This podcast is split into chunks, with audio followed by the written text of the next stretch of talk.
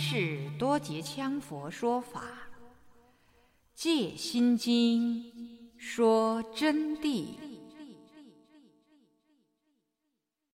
各位听友您好，感谢您今天继续收听《戒心经》说真谛中文版朗诵。我们今天将从第二百八十五页最后一段开始恭诵。这里同学们没有仔细去想过，任何时候都不是固有的，都是刹那生灭、无常变异的，没有实体的当下。所以说是我空、人空、法空。我在这里再告诉你一个与众生同体的关系。本无自己的道理，这个在佛法史上还没有哪个来解释过。那么我到今天可以给你们开示，你们好好想想，同学们，你们现在能说话、能做事、能思维，眼耳鼻舌身意都能产生具体的受用，这个你就感到是很实在的。实际上，用我们现在的科学来分析，已经不能说它就是你，因为啊，你是一个世界，而不是你一个本人。这个世界也是空寂的，大至宇宙是一个世界，小至自我跟宇宙同体也是一个世界。为什么组成了你这个人了？是由父精母血合化而组成的这么一个人，但是这是总概念。其实啊，你们的身上全部都是红血球、白血球等等细微的微生物而组成的一个机体，这么一个人。他们是有生命的，他们有鼻子、有眼睛，同样有眼耳鼻舌身意存在的。这个问题在医学上已经彻底证实了，因为当今的科学把这个东西解释出来了，把这些微生物的圆球性的、扁体性的、毛极性的、多元化系性的、微量元素性的细胞，不管它红血球也好，白血球也好，那么我们都把它分解开来以后，你这个人。就被解体了，就没有了。但是当分解开以后，他们的生命是独立成立的。他们独立成立的，那么你这个生命又到底是怎么样一回事的？又依附在哪里呢？说穿了，本身就没有你自己，而是这些众生组合在一起的共有生命世界。然后再成了你这么一个世界，他们所享受的世界同样是地水火风世界。在第一次讲地水火风的时候，我就给同学们已经讲得非常清楚了，什么叫地，什么水，什么火，什么叫风，这里不详细补充。因此，说到这个问题以后啊。你们就细细的去想一想，我们身上现在随便揪一坨肉下来，一化验就有若干个生命是它们组成的。这些全部生命都拆散以后，我们到底在哪里？我再斗胆的告诉你们一句：如果当你们进入更高层次般若境界以后，你们会发现，每一个细胞又是若干层次生命组成的，每一个细胞，因此本身细胞也是空寂不存在的。这就是人体与宇宙的一种具体科学关系。当然，能明白般若的道理，就更能明白这个道理了。这个道理虽然在古德当中没有任何人讲。世尊也没有做开示，但是根据我自我清楚这个境界，我已经彻底发现了这个问题。所以在前几年，有的大法师在和我一起座谈的时候啊，我就跟他们讲到了这个问题，他们都感到是非常精妙而新鲜。并且觉得是至高无上的真理。假使把这些细胞拆了以后，它们是独立的啊，每个是，甚至于还组织部队打仗的呀。有人会说，那不可能哦，打什么仗哈？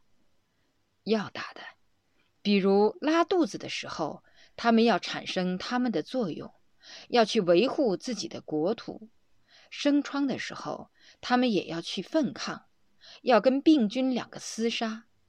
到最后被病菌打死以后，他们的尸体就会很快腐烂。他们的尸体的烂法同样是气先断，同样是热散退，然后肠胃腐烂。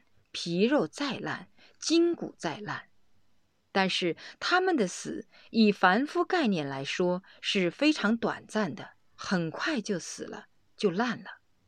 烂了以后就化脓了，在我们人来说就叫化脓。这个问题呀，同学们还可以去细细的考虑。所以说，人也是一个世界，就是这么样一回事。但这个世界本身是空寂的，这里面还牵涉到这些细胞、血球的共业与你的关系。世尊在讲佛法的时候，这一部分没有开示完，他难道说不知道吗？他的见地太高太高了，证到了无上正等正觉，怎么会不知道呢？今天。我是仅将我自己了解的来告诉大家，因为世尊就有阐提之规定，其中一条就专门指了，学法的人不能故意刺伤自己的身体，除非生死特殊需要，否则刺伤自己的身体是要犯罪的，不是错误，而且这一种罪也是下堕的罪。就等于是刺伤佛身一样的道理，也等于是伤生害命一样的道理。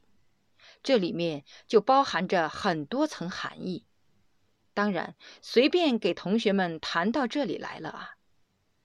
我们的众生啊，凡是众生，都是受着生老病死苦，苦当然就指世间的一切诸苦了。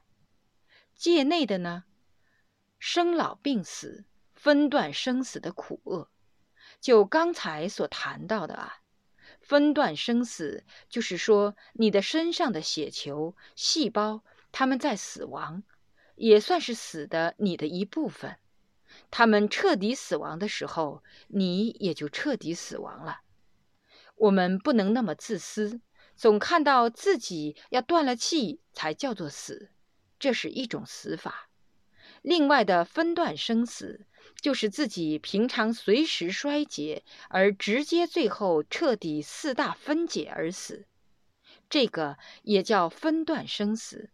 因此不能说它是顿变而死，叫做分段生死。这是短视之解说，一世之解说。那么从无始之解说。分段的生死，就是这一生你变人死了，下一生你或者当天人，做善业做得多，他死了，也叫分段生死。但在佛菩萨境界，三世皆是平等，而没有什么分段与不分段的问题。这是凡夫心时起意识分别，才产生分段生死的概念的。当然。我们在学佛法，要证得无上菩提，难免经过凡夫阶段，所以说分段生死，也属于正理正教、正知正见的说法。有见思烦恼之苦，众生是有见思烦恼苦的，见会产生苦，思会产生苦，他们见也好，思也好，都会积聚烦恼之苦。那么见为什么会有苦呢？见就相当于闻，也相当于听，反正六根都会带来苦。见一切与自己不相应行所，对你的恶业要产生苦；见一切则是动其心念，落入凡夫境界，自然就有烦恼要产生苦。思维同样亦复如是。反正烦恼啊，就是不停息的剧烈束缚，使自己得到巨大的压力，而致使四大受到不可分解的破解，直至逼迫到自己的第六意识产生执着，解不开，甚至于顿时成疯魔等等。贪嗔痴爱、喜怒哀乐，都会由烦恼而所积聚，致使你的死亡，致使你得到巨大的痛苦。比如，我举个简单的例给同学们听：你说见为什么会有苦？见要见好见坏，见到门口贴你一张大字报，你都会马上痛苦。那么，见到赞扬你，你会高兴。高兴也是苦，高兴时即是乐，乐时即是苦，因为凡夫之乐，乐极过甚，动其心念，同样不能安宁，要得到痛苦的。总的起心动念就会苦，所以才说了界内的生老病死、分段生死苦，见思烦恼苦；界外有无烦恼之苦。有轮回苦行、变异生死之恶，那么在界内三界之内是如是，跳出三界外，不在五行中。所谓有些道家啊，达到最高境界以后，如太上老子在初创道之时，先讲清楚，我不是叫你们去学习太上老君，我前几天就说。老君早都皈依了伟大的世尊，但是我们可以简单阐述他一下。他在初创道业之时，自己首先就用功。他的用功呢，就是达到三清之境，太清、上清、玉清之境，而达到清净无为的境界，以清净无为之正境而融化于自身。他们也要讲练内功的。那个内功叫做什么功？叫做转合车，称为周天运转转合车，分大周天和小周天的运转。那么道家主要用的是取精气神为药物，结身体为炉鼎。所谓练就金丹于丹田之处，我们经常提到丹田，丹田，这些是道家的名词。要给同学们讲啊，这不是我们佛家的名词。我们佛家的名词不叫丹田，它叫做密轮。所以你们要搞清楚，不要混为一谈。所谓丹田之气，男女都得要练，练精气神，练精化气，练气化神，练神还虚，一合元神，叫做，这是道家的啊。所谓一合元神，他们讲的是三魂与七魄，最重要的是三魂：灵动魂、宝镜魂和未来魂。练到一合元神的时候啊，就可以我刚才说到的，以身体为炉鼎，取精气神为药物，而炼金丹玉液。所谓的结就胎儿，所谓的戊己黄婆、二八差女。然后正到双阴双阳之和，最后达到元神出窍的境界。达到这个境界以后，就聚则成形，散则成气，飘然于三界之外，任运自如而得到五通的境界，没有漏尽通。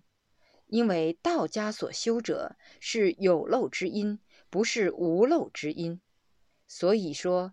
天仙状元邱长春，他练功的时候啊，后来老子于太虚空中就指点他，就跟他说：“你的功夫要得成功，必须锁阳聚丹。”但是他每天练功，随便怎么都不行，他要漏精的，因此他为此感到十分的苦恼。有一天，他就看到一个小孩子在那儿装沙子。把那个绳子装满以后，那个绳子底下有个洞，就被一压就压开，呜，就漏下来了。那么那个小孩就说：“这叫生满自漏，你的精气神满了以后，它自己就漏了。哎呀，当时邱长春突然就明白了，这是违背科学的说法，所以不可能成功。那么，所谓锁阳聚精，还是在于自我的一种三清境界。要达到三清境界，还得要消除业力，消除累生累劫的业力，才能达到三清的境界。那么，要消除业力，他们就要种功德了。这个功德，道家叫做三千功八百果啊。只要你种够三千功八百果，即能飞身脱壳。所谓脱掉躯壳，结就仙体。而并非戊己黄婆、二八差女、胎儿金丹的炼修，要重在诸恶莫作，众善奉行，广修十善，无为不执乃道。这就是道家的道理。其实解脱大手印、金刚换体禅、泥丸道果法，一个时辰就可达到这一成就。上师在这方面什么家我都进行过研究，而且我进行过非常高深的深入。这个深入不是书本上的深入，见过各派各教的大师，所以我比较通达他们各教的用功和方法以及他们的用术。但归根结底来说，有漏之因是不能解脱的。还是得要靠我们的佛法，才能彻底圆满、彻底解脱。为什么我们要这样说呢？因为佛法从理论上是超过了任何一派。那么从实践上，不说别的了，就是我也眼睁睁看到很多高人大德，他们的正境正德是不错的，包括离开我们这个世界，得到圆满而解脱的行者们。我们也见得多了，不说多了，就只说一条。就拿我们的禅宗六祖来说，到今天他的肉身一千一百多年了，还安然无恙，完全跟好人一样。甚至于他的精神是胜过了我们的好人的精神，尽管是闭着眼睛。我们这里面有几位同学都去参观了的，去朝拜了六祖大师的肉身。为啥他能一千多年身体不坏？同学们要好好去想，就是木头都要铸烂了，生铁都要生锈了，石头都要风化了，但是他一千多年竟然是那么样庄严的坐在那儿，在什么地方？在广东韶关市的南华寺。到了广州坐火车就可以到韶关。到了韶关以后，就可以到南华寺去朝拜。那里共是三尊肉身，一尊肉身是丹田和尚，另外一尊是明代的憨山大师，然后就是六祖大师。憨山大师也是很了不起的，十二岁就证了大道。后来憨山大师转世为虚云老法师。就是禅宗的第四十四代祖师，就我前几天给大家开示了的。那么虚云老法师呢？他的弟子又是水果法师和宽净法师等等高僧，以及衣钵传人香港的一招老和尚，包括云南宝珠寺的智禅法师都是。从他们的身上，已经彻底证明了佛法的伟大性。从我们本身所见到，以及我辅导过的一些比较大的大德，曾经在我这儿，我给辅导。这个不是上师骄傲啊，事实如此，我不敢乱说。比如说像永定法师这样的人，他就是我亲自辅导的。那么他们都取得了很大的成就。因此说，佛法是很现实的，但是道家至今还找不到一个肉身出来，更谈不上有什么舍利子。这个舍利也是很不简单一件事情。我不是在给同学们宣扬迷信，主要是证明佛法的伟大。比如说，西安在出土文物，以前文化大革命的时候，就有人怀疑西安那个叫做法门寺里头有宝贝，有部分不法分子就准备去盗这个坟，结果挖开里边看到有蟒蛇，就吓得仓皇而逃。由于很多眼镜蛇，不是一两只，是几十只，红卫兵就捡石头去打。因此，法门寺出土文物的崖洞丢了很多石头，那就不敢再去挖了。在这两三年之内，就有人发现了这件事情，就告诉了国家文物管理单位，国家就把这个地方启发开了。里边啊，很多佛教文化文物的宝库就开掘了。从各种宝库当中，又发掘了每一库当中库存着各种财宝，尤其是释迦牟尼佛的舍利两颗。刚刚起出来一看表的时间，因为国家有个规矩，世界上也有这么一个规矩，凡是要开出文物都要记时间的。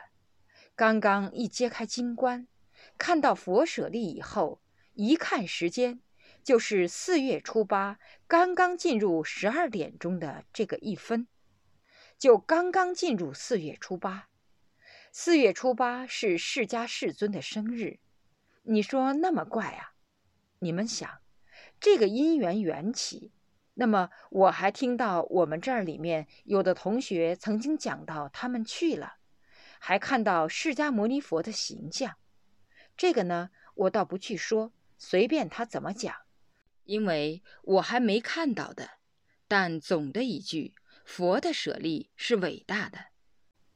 在佛教修行人当中，舍利这件事情啊，已经是很多很多了，有专门关于舍利这方面的介绍，就证明舍利是佛教修行的成就。佛教修行的成就以什么来证明？首先，第一证明你的成就大小要看你的智慧，主要以智慧证明第一，是否真正通达圆满五明。所以经中说，菩萨求法于五明中求，这是释迦世尊规定的。然后第二证明，就证明你圆寂的时候，看你是否能生死自由。同时，是否能肉身不坏，或化红为舍利，或是否当时肉身缩小，而不是几天后缩小？几天后缩小的是有严重问题的，有可能是这里不讲了。或者是否能画出应有等位的舍利，也就称为坚固子，因为只有释迦世尊才能称为舍利。凡是菩萨和罗汉都只能称为坚固子，而且这个坚固子，这个舍利，不是说我们随便捡一个珠子就能代表它是舍利的，它是称为金刚不坏的，它的硬度是无与伦比。佛书上面所记载和有的同学的试验，把这个舍利拿在铁针上去用铁锤打，都是不可能打烂的。不可能损伤半丝毫毛的，并且越打以后啊，它就要钻进铁针里面去。那个针墩啊，就是生铁的，钻进去以后就不能再敲出来了。如果用铁钻去一敲，只要你敲一下，它就要钻一下。你是没有本事用铁钻把它敲出来的。只有一个办法就可以让它出来，拿一个鸡蛋。在门口上一引，它马上就出来了，自己就跳出来了。舍利呢，它是大悲积聚而成，不欺软不怕硬的。它是怕把鸡蛋碰破，所以它大悲心所显现就自己出来。这是佛舍利的一种境界。罗汉舍利和菩萨舍利还有详细的鉴别。称为坚固子，一国怎么建？二国怎么建？三国怎么建？四国怎么建？到甘惠地怎么鉴别？初地怎么鉴别？二地又怎么鉴别？全部有鉴别方式。这个下来，同学们如果感兴趣，我就单独跟你们讲。我怕把经题拉远了啊。这只能证明佛法的伟大，道家是确实不能相比的。不管是多大的本事，八万四千劫终究落空网。讲第一堂法时，我也给同学们讲了。虽然道家如此，但是不可轻慢。只要是行善功、做好事，就是值得赞扬的。只能说是在有机会时，万一碰到道家的朋友谈到这方面的时候，那么随缘可以告诉他们一些简单的真理，介绍一些佛书给他们看，让他们逐步逐步明白佛法的伟大性，切不可犯所知障。界外呢，就是指的跳出三界外的了，包括正果罗汉和菩萨，不在四禅天之境，不在凡夫境，不在修罗宫以内的圣者，就是界外。界外有无烦恼之苦，界外虽然断脱烦恼，但是同样有苦处的。何为有苦？因为有轮回苦行，变异生死之苦厄。菩萨要成佛，还得要发大菩提心，在这个娑婆世界上来，在一切有众生的世界上去度众生。但凡是要到一切有众生的世界去度众生的话，这里面就要牵涉一个转世问题、投生问题。投生转世也是有痛苦的，那么这种痛苦就正证明是往昔之中无始以来造的业力，也得去消。如果说没有痛苦，一切圆满，那就已经是佛了。就用不着再用转世的愿力来积德功行了。凡是菩萨都得要转世，因此转世这个问题啊，就成了历代祖师，尤为在西藏方面最容易听到的说法。比如转世活佛，当然，活佛这个名词本来是不存在的，是以前在古代明清时代。宫廷所惯用的一个名词，对大德、对西藏密宗的高僧喇嘛的一种称呼，称为活佛，实际上叫做转世者、诸古。为什么说没有活佛？因为有活佛就有死佛，有活就有死，有生就有死，所以说是汉人的名词。那么他们这些呢，就非常清楚转世的道理。凡是转世，就要生长，就要在无常之中，就脱离不了无常的这么一个境界束缚，就有成住坏空，同时就会死。因为转世之体是四大所合，是众生积聚，所以说有变异生死之恶。